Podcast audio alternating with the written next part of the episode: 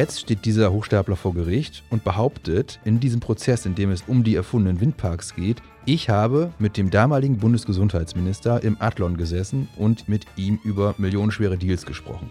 Stimmt das? Tja.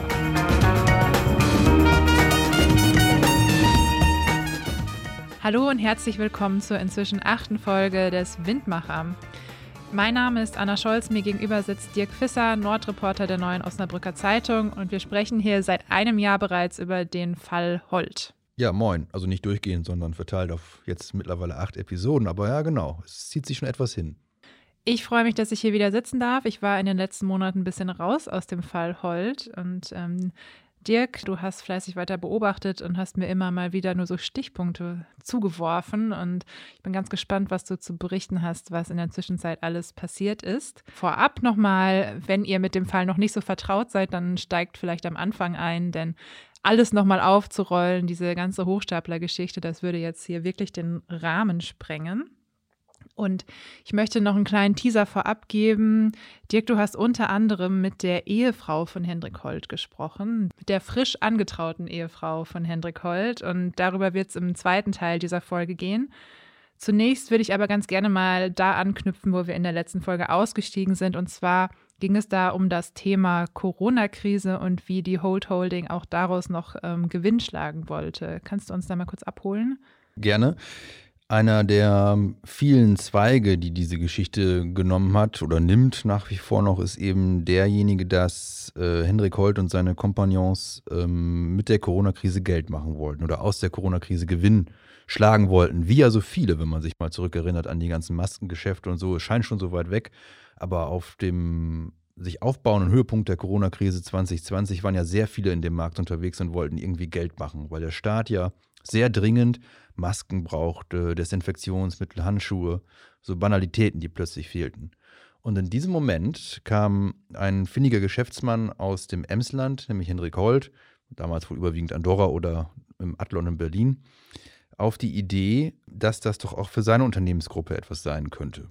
Und ähm, er hatte, wir hatten schon mal über ihn gesprochen, zu diesem Zeitpunkt ja einen Cheflobbyisten engagiert, als ähm, sogenannter Aufsichtsratsvorsitzender einer angeblich, möchte ich sagen, in Gründung befindlichen Aktiengesellschaft. Wir nennen hier den Namen nicht, aber er war mal Spitzenkandidat für den äh, Vorstandsvorsitz der Jungen Union, richtig? Genau, also der Nachwuchsorganisation der CDU.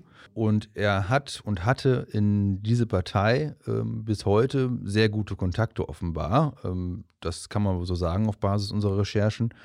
Und ähm, die Frage ist, inwieweit hat er diese Kontakte genutzt, um für Hendrik Holt ein etwaiges Geschäft einzufehlen in Sachen Corona. Es kam vor Gericht raus, das hatten wir, glaube ich, in der letzten Folge schon mal erwähnt, dass der Richter da eine Mail verlas an Jens Spahn, der zu dem damaligen Zeitpunkt Bundesgesundheitsminister war. Und in dieser Mail unterbreitete man sozusagen ein Angebot für die Beschaffung von ähm, Desinfektionsmitteln offenbar. Ein Millionendeal, von dem vor allen Dingen alle profitierten, die irgendwie beteiligt waren, außer dem Steuerzahler, weil der nämlich zahlen musste. Also Hendrik mhm. Holt bot sozusagen an, für sehr wenig Geld in China äh, Desinfektionsmittel zu organisieren und nach Deutschland zu beschaffen, das dann hier vermutlich über einen eingeschalteten Zwischenhändler, vermutlich eine äh, sehr große Internetapotheke, an das Bundesgesundheitsministerium weitergegeben werden sollte. Und in der letzten Folge haben wir damit geendet, dass du eine Anfrage gestellt hattest an das Gesundheitsministerium ähm, ob Sie dazu Auskunft geben können oder dass Sie bitte dazu Auskunft geben, ob diese Anfrage von Hendrik Holt eingegangen ist und was daraus geworden ist. Und du hast ähm, sehr lange auf Antwort gewartet. Wie sieht es jetzt aus? Kam da was? Ja, so ist es. Geduld ist ja nicht unbedingt die, die Tugend der Journalisten. Ähm, und es kam jetzt tatsächlich nach mehreren Monaten und nachdem es ja offenkundig wurde im Prozess, dass das Bundesgesundheitsministerium uns im ersten Schritt falsch informiert hatte, nun endlich äh, eine Antwort aus, dem, aus der Behörde, die mittlerweile ja nicht mehr von Jens Spahn, sondern von Karl Lauterbach geführt wird nach der Bundestagswahl. Man hat uns also zur Verfügung gestellt den Mail-Schriftverkehr zwischen dem Cheflobbyisten und Jens Spahn. Mhm. Also diese Mail nach dem Motto, lieber, was heißt nach dem Motto, so war es ja wortwörtlich formuliert, lieber Jens, also die beiden sind Dudesfreunde, äh, wie besprochen, hieß es dort, ähm, im Anhang dann ein Angebot, was man dann unterbreitete. Und der Jens Spahn antwortete, ebenfalls lieber Punkt, Punkt, Punkt. Vielen Dank, aber äh, Angebote in der Vorkasse, wie sie wohl benötigt wurde, von der Holt-Gruppe werden, brauchte man zu diesem Zeitpunkt wohl nicht mehr, weil der Bund es auf irgendwelchen anderen Kanälen geschafft hatte, äh, die benötigten Materialien zu organisieren. Mhm. Also wir haben sozusagen die Ausgangsmail und die Antwort des Ministers. Was fehlte, ist natürlich fast schon das Interessanteste. Seltsam, dass genau das fehlt nämlich das Angebot. Der Anhang an diese Mail fehlt. Äh, den hat man uns leider nicht zur Verfügung gestellt, mit der Begründung, dass dieser Anhang im Ministerium nicht vorliege. Der befände sich wohl irgendwie auf dem Privatrechner von Herrn Spahn oder so. Ah, Jedenfalls ja nicht spannend. im Ministerium. Tja. Was glaubst du, warum ist das so? Also ich möchte nicht spekulieren, aber es ist schon auffällig, nachdem man zunächst einmal nicht korrekt beantwortet die Anfrage, also zunächst wurde geantwortet, es gab nie einen Kontakt. Es gibt keine, keinen ja. Mehrverkehr zwischen ja. äh, oder keine Korrespondenz zwischen Ministerium und der Holt-Gruppe. Äh, zumindest nicht in dem Sinne, wie wir das eben angefragt hatten seinerzeit.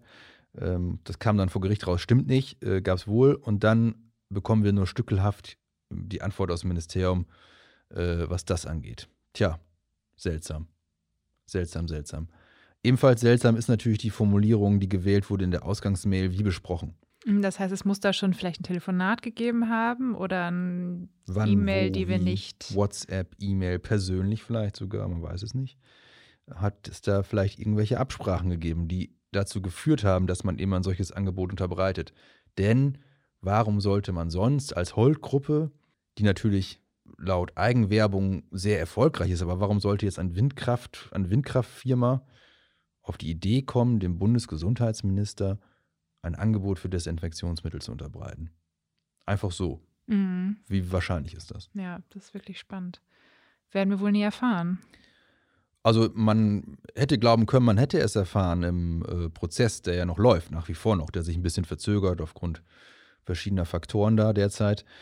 Äh, also jetzt haben wir Ende März. Mhm. Wir haben Ende März und der Prozess läuft noch. Man dachte, man hätte es erfahren, ähm, nämlich in einer Aussage von Hendrik Holt, der Richter in dem Prozess. Norbert Carstensen kommt immer wieder auf diesen Punkt zurück, obwohl das ja eher so ein Randaspekt ist bei der ganzen Geschichte. Äh, ist ja, spielt bei der Anklage hier keine Rolle. Da geht es nur um Windkraftgeschäfte. Aber der Richter kommt immer wieder darauf zurück.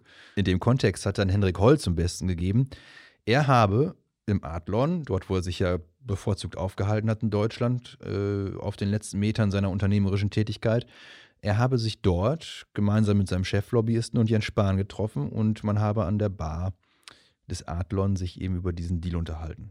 Ah, das ist das wie besprochen dann vielleicht. Tja. Die Frage laut ist, Hendrik Holt. Genau, laut Hendrik Holt. Mhm. Wir haben hier zu tun mit einem Hochstapler, der über Jahre hinweg internationale Energiekonzerne betrogen hat, indem er die angelogen hat. Der hat den Windparks verkauft, die es nicht gibt. Jetzt steht dieser Hochstapler vor Gericht und behauptet, in diesem Prozess, in dem es um die erfundenen Windparks geht, ich habe mit dem damaligen Bundesgesundheitsminister im Adlon gesessen und mit ihm über millionenschwere Deals gesprochen. Stimmt das? Tja, Jens Spahn sagt, ich kenne diesen Hendrik Holt gar nicht. Wir haben ihn gefragt, also sein Büro gefragt, er ist ja nicht mehr Minister, sondern sein Bundestagsbüro, und dann kam ihm die Rückmeldung, äh, das gab es nicht, dieses Treffen, das ist erfunden. Was machen wir jetzt daraus? Ist das von Hendrik Holt, was er da vor Gericht erzählt, dann sowas wie eine Nebelkerze, so ein bisschen von sich abzulenken? Oder das Gegenteil, alle Aufmerksamkeit auf sich zu ziehen.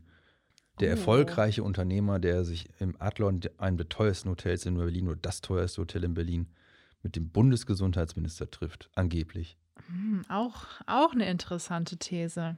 Mhm. Und er hat ja auch sozusagen durchschimmern lassen, dass der Minister es ist schon jetzt etwas schwierig, dass, noch, dass man das nochmal wiederholt, weil man nicht weiß, ob es stimmt, aber äh, er hat durchschimmern lassen, der Minister habe ja angedeutet, er würde ganz gerne auch von diesem Deal profitieren. Und wir haben vielleicht alle noch diese ganzen Maskengeschäfte mhm. im Hinterkopf, wo ja Bundestagsabgeordnete sich ein, wie soll man das denn sagen, ein goldenes Näschen verdient haben. Das ja. für ihre Beteiligung an diesen Geschäften. Vor allem aus den Reihen der CDU. Genau, und CSU, ja, richtig, ja. So, und jetzt behauptet der Hendrik Holt, dass so ähnlich sei das womöglich auch mit Jens Spahn gelaufen. Hm. Seltsam, seltsam. Hm. Und warum ist das dem Richter so wichtig? Warum kommt er immer wieder darauf zurück? Ich weiß es nicht genau. Ähm, er sagt das, er begründet das jetzt auch nicht weiter da im Prozess, aber eine Möglichkeit könnte ja sein, dass der Richter ja gehalten ist, die Aussagen, die Hendrik Holt so tätigt, so auf seine oder ihre Glaubwürdigkeit hin zu überprüfen. Stimmt das eigentlich, was der hier erzählt, wenn er so sein Geständnis ablegt nach dem Motto, so habe ich diese Geschäfte eingefehlt, so habe ich die alle betrogen. Stimmt das? Mm, und das könnte ein Grund sein, warum er hier so sehr nachhakt. Mag auch Privatinteresse sein, keine Ahnung. ähm, aber ähm, das könnte ein Grund sein. Aber er wird jetzt nicht äh, Jens Spahn in den Zeugenstand laden können. Also theoretisch könnte man das sicher tun, auch wenn das hier, eine, es steht wie gesagt nicht im Fokus dieses Prozesses, es ist ein Randaspekt. Aber was wohl der Fall ist, ist, dass Jens Spahn sich juristisch einem Anschein nach zu wehren scheint gegen diese Aussagen. Hat er die Nots gelesen? Davon gehe ich natürlich aus an dieser Stelle, aber auch darüber hinaus ähm, haben das Medien aufgegriffen. Und das ist natürlich schon eine Aussage, wenn der Henrik Holt dann nahelegt, der damalige Minister habe suggeriert, äh, er ließe sich gerne finanziell bevorteilen bei solchen, bevorzugen bei solchen Projekten. Ne? Ja, also, an, an der Adlon Bar genau. Geschäfte zu machen. Mhm. Ja, ist nicht so vorteilhaft, das stimmt. Das ist natürlich schon eine Hausnummer, die Aussage. Und offenbar ist es so, dass sich Jens Spahn dagegen wehrt und nun ein weiteres Ermittlungsverfahren bei der Staatsanwaltschaft in Osnabrück gegen Hendrik Holt läuft, wegen einer möglichen Falschverdächtigung in diesem Kontext. Tja, also wir können natürlich jetzt auch warten, bis das Verfahren abgeschlossen ist. Ja. Äh, und mal gucken, was daraus kommt, ob man sich da nochmal wieder vor Gericht sieht. Aber in diesem ganzen Kontext der Treffen, die Hendrik Holt angeblich so gehabt hat, hat er auch behauptet vor Gericht, er sei mit seinem Cheflobbyisten in die Schweiz geflogen und habe da sich mit dem Chefredaktor, so heißt das ja da, der NZZ, äh, einer. Der ähm, Neuen Zürcher Zeitung. Genau, Schweizer Tageszeitung getroffen. Wir haben da mal angerufen, nachgefragt, gab es denn so ein Treffen? Auch die sagen, nö, gab es nicht. Mhm. Also Tja, zu was tendiert man jetzt? Wie glaubwürdig ist das, was Hendrik Holter vor Gericht sagt? Zumal es jetzt bislang auch noch keinen, ich sag mal, schlagenden Beweis dafür gab, dass es dieses Treffen da am Adlon gegeben haben könnte, in Form eines Fotos beispielsweise. Er hat ja tatsächlich Bilder davon, wie er mit äh, der damaligen Landwirtschaftsministerin und dem Landwirtschaftsminister von Mecklenburg-Vorpommern und zwei Bundestagsabgeordneten der CDU ähm, auf der Grünen Woche ein Bier trinkt. Davon gibt es Bilder. Sitzen da sehr vertraut und scherzen offenbar vor sich hin. Gibt auch andere Bilder von einem ominösen Treffen in einer, in seiner Suite, wohlgemerkt im Adlon, wo auch diese beiden Bundestagsabgeordneten und weitere sich da in seiner Suite versammelt haben und offenbar auf irgendwas anstoßen. Im Hintergrund sieht man das Brandenburger Tor. Tja, aber kein Bild mit Jens Spahn. Stimmt mhm. das also oder ist es ein Versuch, hm, ja, sich selbst weiter zu erhöhen. Ja. Das haben wir, glaube ich, in der letzten Folge auch schon mal besprochen. Du hast große Zweifel daran, dass Hendrik Holt vor Gericht die Wahrheit sagt. Und ich glaube, der Richter auch, wenn ich das jetzt so richtig verstanden habe. Und dann stellt sich mir immer wieder die Frage, glaubst du, dass Hendrik Holt es selber glaubt, was er erzählt? Oder ist das einfach nur ähm, ein wahnsinnig gut inszeniertes und durchdachtes Spiel? Hm. Also ich bin kein Psychologe. Ich bin nur Journalist kein Psychologe. Aber du bist ein guter Beobachter. Na, das sagst du. Aber natürlich, meine Arbeit besteht natürlich auch darin, äh, zu hinterfragen, was mir persönlich Leute so erzählen, wenn sie mir etwas erzählen. Und mir erzählen, wenn Leute mir etwas erzählen, tun sie das natürlich immer mit einem Hintergedanken. Nicht, weil die mich jetzt für unglaublich nett oder so halten, sondern die haben natürlich immer eine Intention. Von daher bin ich immer gehalten zu hinterfragen, warum erzählen mir Leute jetzt etwas. Ähm, und in dem Kontext, tja, warum erzählt Henrik Holt das vor Gericht? Und ich neige dazu zu sagen, er tut es auch deswegen, weil es die Aufmerksamkeit auf ihn erhöht und er natürlich jemand zu sein scheint, der gerne im Mittelpunkt steht. Mhm. Wir erinnern uns ja an diese zig Pressemitteilungen mit den sensationellen Erfolgen, von denen wir heute wissen, die waren gar nicht so echt. Ähm, da war ja immer eigentlich er zu sehen, ne? mit Krawatte, Einstecktuch, äh, Siegelring, äh, immer Hendrik Holt, der die fantastischen Erfolge verkündete. Mhm. Also es scheint jemand zu sein, der gerne im Mittelpunkt steht. Das zieht er wohl durch. Es ist ja auch ganz interessant, jetzt mal so einzuordnen. Ähm, wir hatten dieses Jahr so popkulturell gesehen eine richtige Flut an Geschichten, wahren Geschichten über HochstaplerInnen auf Netflix und diversen anderen Streaming-Plattformen. Und da ist mir auch aufgefallen, dass jetzt zum Beispiel hier bei dieser Tinder-Swindler-Geschichte oder der Geschichte von Anna Delvey, der ähm, falschen Erbin aus äh, Deutschland, die in New York da große Betrü Betrügereien durchgezogen haben, dass auch die hinterher nicht geläutert wirken oder dass die hinterher auch kein Bewusstsein zu haben scheinen, dass sie da was falsch gemacht haben oder Leute hintergangen haben, sondern dass die vollkommen überzeugt sind von dieser Sache und auch weiter in der Öffentlichkeit sehr selbstbewusst auftreten. Also es scheint schon einfach so ein Persönlichkeitszug zu sein. Tja, man hat eine offenbar so etwas wie eine Kunstfigur erschaffen und vielleicht verliert man sich selbst darin.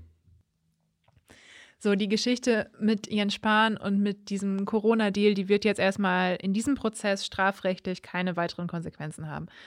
Aber was ist denn in den letzten Monaten noch passiert vor Gericht? Also das Verfahren läuft ähm, in der Regel ein oder zwei Termine die Woche die eigentlich recht identisch meist ablaufen, weil das Gericht nach wie vor damit beschäftigt ist, Zeugen zu hören, die dem Gericht immer wieder bestätigen, nein, ich habe da nichts unterschrieben, nein, das ist nicht meine Unterschrift. Da hat man Landwirte, den Land gehört, da hat man aber auch bekannte Unternehmerpersönlichkeiten aus der Region, die da bestätigen müssen, dass das nicht ihre Unterschrift ist. Man hat den Pastor, der für seine Kirchengemeinde sagen muss, nein, solche Verträge haben wir nie abgeschlossen mit Hendrik Holt, wir kennen ihn gar nicht.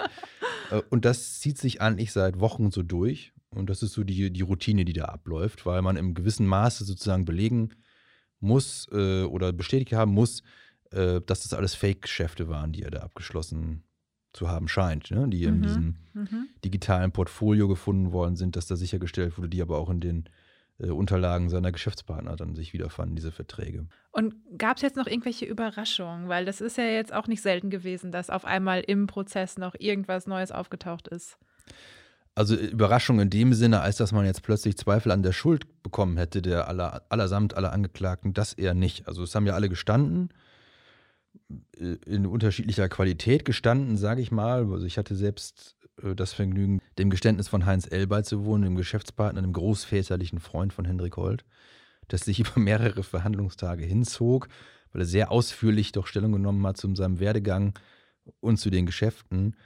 Ähm, auch da bekam man zeitweise den Eindruck, beziehungsweise es war so, dass er eben ausgeführt hat, was da so passiert ist. Und man, es war sehr interessant zu sehen, dass das ein ums andere Mal seine Verteidiger das Mikrofon ergriffen, um zu sagen, das Mikrofon, mit dem man in den Saal spricht, um zu betonen, dass das als Geständnis zu verstehen sei, was ihr, was ihr Mandant da gerade erzählt. Weil das so wenig eindeutig war, dass es ja. ein Schuldgeständnis war? Man hätte, es auch, man hätte es auch so verstehen können, als wenn da ein Unternehmer von seinem tollen Geschäftsmodell erzählt. also den Eindruck hätte man doch gewinnen können. Ja, das, äh, es war bemerkenswert, muss ich schon sagen. Also wir hatten, glaube ich, den Letz-, der letzte Podcast-Teil hieß Geständnis ohne Reue oder so. Ja. Bezog sich ja auf die Familienmitglieder. Das setzte sich hier auch fort bei dem einzigen angeklagten Nicht-Familienmitglied. Ja. So diesen, den Eindruck konnte man als Außenstehender, als Prozessbeobachter gewinnen. Und Heinz L., wenn ich das aus den Schlagzeilen so richtig verfolgt habe, war auch zwischenzeitlich, also jetzt nicht während des Prozesses, sondern davor, bedacht darauf, ähm, für Hendrik und sich selbst noch eine Staatsbürgerschaft in der Karibik zu kaufen, zu ergattern. Ja, das kam ähm, tatsächlich auch raus in, an einem Prozesstag. Also wir hatten ja schon darüber gesprochen, dass ähm, die beiden wohl bemüht waren, eine Art Diplomatenstatus zu bekommen, mhm. äh, um, weil man wohl sich erhoffte, dass, ist, äh, dass das eine gewisse Immunität strafrechtlich nach sich zieht, also dass die Strafverfolger in Deutschland einem nichts mehr können, weil man ja Diplomat ist mit Diplomatenfahrzeug und Diplomatenausweis. Stellte sich heraus, das waren offenbar Betrüger, denen die beiden da aufgesessen sind. Ähm, und mehr oder minder parallel dazu war man auch wohl noch bemüht, andere Staatsbürgerschaften zu bekommen. In dem Fall von St. Lucia, eine Karibikinsel. Wenn man das googelt, gibt es da tatsächlich Agenturen, die das anbieten, die vor allen Dingen Unternehmern anbieten, wenn ihr so und so viel investiert in unsere Insel hier, dann kriegt ihr eine Staatsbürgerschaft. Das war wohl eine der Überlegungen, die da getätigt worden sind, die wohl auch etwas weiter fortgeschritten waren. Georgien war, glaube ich, auch im Gespräch. Ah, dann würde ich aber, glaube ich, auch lieber in die Karibik ziehen. Vom Wetter, ja, ja. Ja, ja durchaus, ja. Bemerkenswert dabei, dass da wohl offenbar in im Zuge eines der Prozesse, des Registrierungsprozesses oder so, keine Ahnung, äh, wohl gerade bei Hendrik Holl falsche Daten angegeben worden sind. Das bedeutet ja sozusagen, man hätte ihn eigentlich, den Hendrik Holt, den man kennt als erfolgreichen Unternehmer, nie wiedergefunden. Wenn, der wäre plötzlich weg gewesen ähm, und unter Stimmt, neuen Daten der wäre richtig irgendwo. abgetaucht. Mhm. Ja. Uh, dann hätten wir einen ganz anderen Podcast hier. Auf Tja, der Suche nach Hendrik Holt. Da hätten wir in die Karibik fliegen ja. können. ah, schade. Gut, und dann kommen wir jetzt mal zu, zu meinem Lieblingsthema des heutigen Tages. Vor ein paar Wochen schicktest du mir ein Instagram-Profil Mhm. von einem Benutzer, der den Namen trug hendrik.richard.holt. Mhm. Erzähl mal, wie hast du das gefunden und ist es der richtige Hendrik Holt? Tja, also ich bin jetzt auch keine Instagram-Koryphäe und meine Followerzahl hält sich da in Grenzen. Aber ähm, ich hatte jemanden darauf hingewiesen, aus diesem ganzen Kontext haben wir natürlich mit vielen Leuten gesprochen und die den Fall auch weiter verfolgen und die Aktivitäten verfolgen. Der war auf dieses Profil gestoßen in Social Media. Tja, es bestand und besteht kein Zweifel daran, dass dort Material geteilt wird, das äh, zumindest sehr engen Bezug hat zu Hendrik Holt. Denn die Bilder, die wir da sehen, das sind Selfies von ihm zu weit überwiegendem Teilen, die ihn in irgendwelchen Lebenslagen zeigen. In Ähm, ähnlichen Lebenslagen oft, mit einer Zigarre in der Hand zum Beispiel oder mit einem Glas Wein und Im Adlon mit Im seinem Adlon. politischen Freundeskreis, in Anführungszeichen, dort vor dem Brandenburger Tor beim Getränke zu sich nehmen, richtig, ja. Also Man gewinnt also einen Eindruck vom Lebensstil, den er gepflegt hat vor seiner Festnahme. Und es wirkt so, als sei Henrik Holt auf freiem Fuß und pflege diesen Lebensstil weiter. Ja, aber was ja spannend ist, ist, dass ich habe gerade noch mal reingeguckt in dieses Profil und das sieht komplett anders aus als das, was du mir vor ein paar Wochen geschickt hast, weil vor ein paar Wochen waren da Screenshots eigentlich von den Bildern, die wir hier in unseren Artikeln auch verwendet haben, Mhm. zu sehen. Ja. Und das scheint alles gelöscht worden sein. Und Jens Spahn, also der ehemalige Gesundheitsminister, wurde da ja als korrupt bezeichnet. Genau, Aha, auch weg. mhm. Diese Fotos ähm, mit diesem politischen Freundeskreis sind, glaube ich, auch weg zu größeren Teilen, wo da ja offenbar, so konnte es der geneigte Leser, der unsere Berichterstattung auch verfolgt hat, verstehen, dieser sogenannte Drogen- und Nuttenbeauftragte äh, bloßgestellt wurde. Tja, alles weg. Jetzt sieht man nur noch Hendrik Holt und sein Luxusleben. Genau, und das ist vor drei Tagen ist das quasi auf links gedreht worden, das Profil, wenn ich das jetzt richtig nachvollziehe. Also wir haben heute den 28. März und das erste Bild auf dem ähm, Profil von Hendrik Holt oder das den Namen trägt, ähm, ist vor drei Tagen hochgeladen worden. Und in den letzten drei Tagen sind dort 28 Bilder hochgeladen worden, die, wie du schon gesagt hast, so alle den gleichen ähm, Stil quasi haben und auch spannende ähm, Hashtags verwendet werden. Also das, ich bin auch keine Social Media Beraterin oder Managerin, aber ich habe den Eindruck, dass der oder diejenige, die dann den Account betreibt, das letzte Mal 2015 sich mit Instagram-Algorithmen auseinandergesetzt hat. Also da werden wahllos irgendwelche Hashtags mit großer Reichweite vertaggt, die nichts mit den Bildern zu tun haben. Oder mein Lieblingshashtag, ich weiß nicht, ob der noch ähm, existiert, ist Milliarden Henny.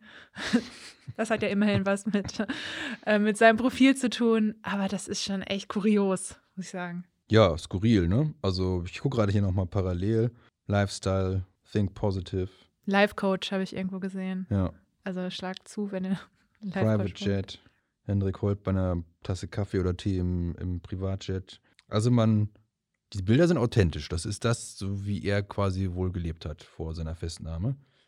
Äh, Und ja auch bis zum letzten Moment gelebt hat. Denn er wurde ja im Adlon festgenommen. Ja, man muss auch sagen, Henrik Holt ist ein richtiger Influencer auf Instagram. Ja, den Eindruck hat man, als wenn das jetzt sozusagen die Karriere nach der Karriere ist, die da ergriffen werden ähm, soll. Das soll ja auch bei anderen Prominenten schon äh, so gewesen sein. Die Followerzahl, ich gucke gerade mal, hier wird mit derzeit ei, ei, ei, 104.000 angegeben. Also da sind einige dazugekommen innerhalb kürzester Zeit. Gestartet sind, ist man so ungefähr mit 1000, glaube ich. Auch das, Ähm, ähm, Auch das schon bemerkenswert. Aber wenn man ähm, sich die Follower dann anguckt, könnte man den Eindruck gewinnen, als wenn er vor allen Dingen in Südostasien viele Follower hat. mhm. Zumindest sind da viele dieser Profile zu verorten. Ja, ich glaube, du wirst es vielleicht besser wissen als ich, aber es ist möglich, Followerschaft auch relativ günstig zu einzukaufen. erwerben für einige Ja. Euro.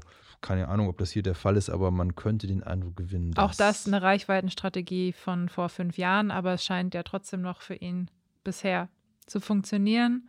Spannend ist auch, wenn man sich anguckt, wem äh, Hendrik oder wem dieses Profil selber folgt. Das ist Jan Böhmermann und ansonsten aber in erster Linie Luxusmarken und, wie sage ich Frauen, die in ihrem Profilfoto im Bikini zu sehen sind.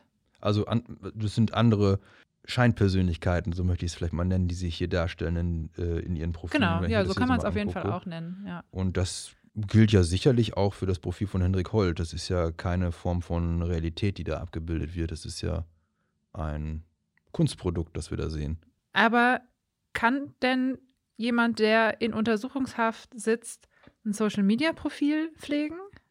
Tja, also Hendrik Holt wurde äh, in Untersuchungshaft mindestens einmal, so muss ich es glaube ich formulieren, mindestens einmal mit einem Telefon erwischt, mit einem Handy, das ihm dann abgenommen wurde. Nein, du darfst, wenn du Untersuchungshaft bist oder auch im Gefängnis bist, natürlich kein Handy haben. Mhm. Ähm, es ist aber tatsächlich auch wohl ein offenes Geheimnis, dass das nicht so ungewöhnlich ist, dass da Handys kursieren im Gefängnis, aber es ist eigentlich nicht erlaubt. Steht jetzt auch unter jedem Post, habe ich auch gesehen, ähm, Hold Management.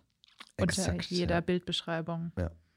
Exakt. Und da kommen wir an einen Punkt, dass ähm, da war meine Kollegin Nina, die heute äh, leider nicht dabei sein kann bei der Aufzeichnung hier. Äh, an dem Tag war sie im Gerichtssaal ähm, und wunderte sich, warum denn der Vorsitzende Richter Henrik Holt gratuliert, weil es war weit weg von seinem Geburtstag. Und es kam dann so um zwei, drei Ecken raus, dass er geheiratet hat. Im Gefängnis. Mhm, in Untersuchungshaft hat er geheiratet. Und um weitere zwei, drei Ecken kam dann raus, wen seine Frau Jana Holt, mit der haben wir tatsächlich auch sprechen können vor einigen Tagen. Es ist, das muss man schon sagen, sicherlich war es sicherlich einer der ungewöhnlichsten Termine in dieser gesamten Holt-Recherche, die sich jetzt ja für uns auch schon seit einigen ja, äh, Jahren hinzieht. Sicherlich der oder einer der ungewöhnlichsten Gesprächstermine, den wir hatten. Tatsächlich ist es so, dass die beiden ähm, durchaus in die Öffentlichkeit wollen. Mhm dass sie dieses Profil auch wohl bewusst betreiben oder wie sie sagen, sie sagt, betreiben lassen von einem etwaigen Management, das es da gäbe. Und ja, wir haben uns ein wenig halt austauschen können über mh, hm, das Leben, das ungewöhnliche Leben und Lieben der Familie Holt. Ja, das ist wirklich äh, ein Termin gewesen, da wäre ich gerne dabei gewesen. Und nochmal, bleiben wir nochmal kurz bei diesem Instagram-Profil, das lässt mich nicht los. ähm, weil eines der ersten Bilder auf dem Ursprungsprofil war ja ein Bild von dieser Hochzeit. Richtig? Hast Aus du das noch vor Augen? Kannst du das beschreiben?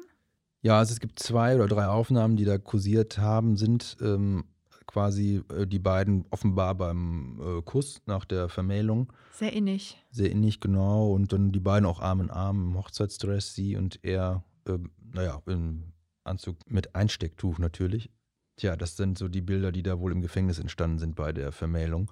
Wir hatten dann nochmal angefragt, wie häufig kommt denn sowas eigentlich vor, ja. dass im Gefängnis geheiratet wird, zumal in Untersuchungshaft. Also derjenige, der in Untersuchungshaft sitzt, da ist ja die Perspektive etwas unklar, ähm, was das Eheleben angeht, mhm. das gemeinsame Eheleben vor allen Dingen.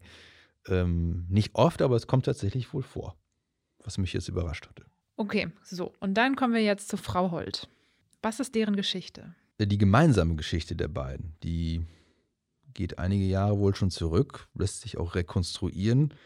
Da äh, tatsächlich in einer unserer Publikationen äh, vor einigen Jahren einmal ein kleiner Bericht erschienen ist, den die Holt-Gruppe selbst wohl eingereicht hat, äh, wie das so üblich war bei der Holt Holding, wo es darum ging, dass Hendrik Holt und Heinz L. eine Spende überreicht haben an einen Sportverein in Schwefingen. Das ist ein kleiner Ort im Emsland. Mhm. Und zwar an das äh, Schiedsrichterteam dort. Und Teil dieses Schiedsrichterteams war die heutige Jana Holt. Also die heute Holt ah, heißt. ja, da haben sie sich kennengelernt. So hat sie uns das bestätigt. So hat man sich wohl seinerzeit kennengelernt. Und seitdem stand man mal mehr, mal minder intensiv in Verbindung. Und ist eben jetzt auch bereit, ja, diese Liebe öffentlich zu machen. Dann hast du Jana getroffen. Wie ist das zustande gekommen? Hast du sie quasi aufgespürt oder ist sie also, auf dich zugekommen? Äh, Nina tatsächlich hatte den Kontakt dann herstellen können und ähm, ja, es war in Bereitschaft da, sich persönlich zu treffen und zu unterhalten, was wir dann getan haben in Lingen mhm. im Emsland, also dem, dem, Heimatlandkreis von Hendrik Holt. Da haben wir uns unterhalten. Ähm, ein Vormittag lang oder einen Kaffee lang. Und was war dein Eindruck von ihr? Also eine durchaus selbstbewusste junge Frau, das will ich wohl schon so sagen, ähm, die im Auftreten, im Gestus, in der Formulierung gewisse Parallelen aufweist zu Hendrik Holt und seinem Auftreten. Also durchaus, ja, es passt, möchte ich fast sagen, äh, mit den beiden. Das, das kann man sich durchaus Inwiefern? vorstellen. Was meinst du damit? Also dieses Selbstbewusstsein, dieses nach außen getragene Selbstbewusstsein, in dem Fall dann uns, kann niemand etwas. Mhm. Ich meine, es ist ja auch bemerkenswert, sich nach außen zu stellen und zu sagen, ich habe kein Problem damit, dass sie darüber berichten, dass wir Mhm. zusammen sind. Das ist nicht selbstverständlich, ne? Also Ja. das ist eher die absolute Ausnahme. Und dann, das muss man ja auch bedenken, die Hochzeit wäre für Henrik ja eine Möglichkeit gewesen, auch den Nachnamen zu ändern. Ja, neu anzufangen. Quasi. Mehr oder weniger, ja. Zumal er ja auch eben diesen, du hast ihn vorhin genannt, zweiten Vornamen hat, Richard. Also es wäre ja gar nicht schwer gewesen, da einen ja, Neustart hinzulegen mit neuem Nachnamen, einem angepassten Vornamen. Aber genau das ist ja nicht passiert. Also er pflegt dieses Instagram-Profil mit seinem zweiten Vornamen. Seine Ehefrau übernimmt seinen Namen, der nun in gewisser Weise ein wenig, das kann man glaube ich so sagen, in Verruf geraten ist durch die Aktivitäten von Teilen dieser Familie. Ja, und man baut sich da jetzt quasi ein neues Leben auf, ohne ja genau zu wissen, wie das eigentlich aussieht, weil die Strafe noch nicht verhängt worden ist. Und was sagt sie zu den Betrugsvorwürfen oder auch zu dem Geständnis, was Henrik Holt ja inzwischen abgelegt hat? Also ähm, es schwingt schon eine gewisse Be- Bewunderung mit für das, was erreicht worden ist. Das war ja auch mein Eindruck bei den, beim Geständnis von Henrik Holt, dass er auch für sich selbst quasi und für das, was erreicht worden ist, da das immer noch bewundert. Mhm. Mehr bewundert, als dass er verwundert ist, was da gelungen ist. Das schwang da auch durchaus mit. Und aber auch das Bewusstsein, dass man nun auch nach diesem Prozess ja noch längere Zeit getrennt voneinander leben muss, an unterschiedlichen Orten, weil er ja mutmaßlich, je nachdem wie das jetzt ausgeht, mehrere Jahre wohl hinter Gitter muss. Man kann sich dann zwar treffen, man kann sich besuchen, das ist alles möglich, klar, aber das ist natürlich jetzt nicht die Form von Eheleben, wie sie einem so klassischerweise vorschwebt. Also auch kein großes Unrechtsbewusstsein da vorhanden gewesen? Das kann ich nicht sagen. Da, Ja. das, ähm, da, da, das kam jetzt nicht rüber, dass das nicht der Fall wäre oder dass es der Fall wäre. Vielleicht müssen wir an dieser Stelle einmal kurz dazu sagen, dass wir sie auch hier in den Podcast eingeladen hatten und das jetzt aus verschiedenen Gründen nicht funktioniert hat. Also wir hätten natürlich auch gerne direkt ihre Sichtweise hier gehört. Vielleicht holen wir das ja noch Vielleicht nach. holen wir das genau. noch Aus nach, verschiedenen genau. Gründen ging das jetzt. Genau, und du hattest auch angedeutet schon, dass die neue Pläne haben oder dass ähm, Jana angedeutet hat, dass es da ähm, Pläne gibt fürs danach. Hat sie das irgendwie weiter ausgeführt? Also es, ich hatte ja schon gesagt, es gebe angeblich ein Management, hat sie gesagt, das, das sich da um das, angeblich um das Instagram-Profil kümmert. Vielleicht kümmert sich dieses Management auch um die, dieses angebliche Management auch um die Vermarktung der Geschichte. Du hattest diese Mhm. Hochstaplerfälle ja genannt. Mhm. Die haben ja gerade äh, sozusagen Hochsaison mit Hochstaplergeschichten lässt sich also gerade durchaus Geld verdienen, True Crime. Und das ist ja hier auch, naja, ich hätte ja fast gesagt, die Mutter aller Hochstaplergeschichten, die da hingelegt worden ist. Also der Hauptmann von Köpenick wäre Blass, Frau Neid wahrscheinlich. Jedenfalls äh, scheint das auch wohl eine Intention zu sein, sozusagen ein Leben nach der Windkraft zu erschaffen. Wir haben natürlich auch gefragt, ähm, in was für Felder man sich denn unternehmerisch dann ausbreiten will, ob es denn tatsächlich in der Windkraft sein wird. Kann ich mir jetzt schlechterdings vorstellen. Zumindest da ist der Name ja nun doch etwas verbrannt. Nachhaltig. Mal Ja. gucken. Aber ähm, es scheint zumindest so äh, das zu sein, was man mitgeben möchte. Die Geschichte von Hendrik Holt ist mit diesem Prozess noch nicht zu Ende. Und wann gibt es dann jetzt endlich ein Urteil, über das wir sprechen können? Ja, also ich hatte es ja schon angedeutet, der Prozess verzögert sich gerade etwas. Wir wären jetzt eigentlich schon Ende März in der Phase, wo Plädoyers gehalten werden könnten, denke ich mal. Also dass alle einmal sagen, was sie so vom Prozess gehalten und was sie für ein Strafmaß für angemessen erachten. Die Verteidiger mutmaßlich weniger als die Staatsanwaltschaft, oder gab es da im Vorfeld darüber gesprochen, schon ein bisschen Abstimmung, wo das hingehen könnte. Hm. Daran dürfte es auch wenig zu rütteln geben, eigentlich nach dem Prozessverlauf. Äh, Aber eben aufgrund verschiedener Umstände zögert sich das alles ein bisschen hin und vielleicht Mai werden wir mit dem Urteil rechnen können, würde ich jetzt mal so prophezeien wollen. Nach Ostern. Nach Ostern, ja, genau. Hören wir Mhm. uns hier wieder. Und äh, ich bin sicher, dass auch in den nächsten Wochen wieder was um die Ecke kommen wird, was uns nochmal überraschen wird. Es hat uns bis jetzt noch nicht enttäuscht, diese Geschichte. Mich wundert hier gar nichts So. mehr. Genau. In der Zwischenzeit, ähm, Netflix, meldet euch gerne. Wir sind auch bereit, mit einzusteigen. Gut, dann ähm, Dirk, dir soweit erstmal vielen Dank für deine kontinuierliche Berichterstattung. Und euch da draußen vielen Dank fürs Zuhören, fürs Dranbleiben. Wenn euch diese Folge gefallen hat, wie immer, dann abonniert uns gerne, empfehlt uns weiter und lasst uns am allerliebsten eine nette Bewertung da. Das geht jetzt auch auf Spotify, ähm, genauso wie auf Apple Podcast.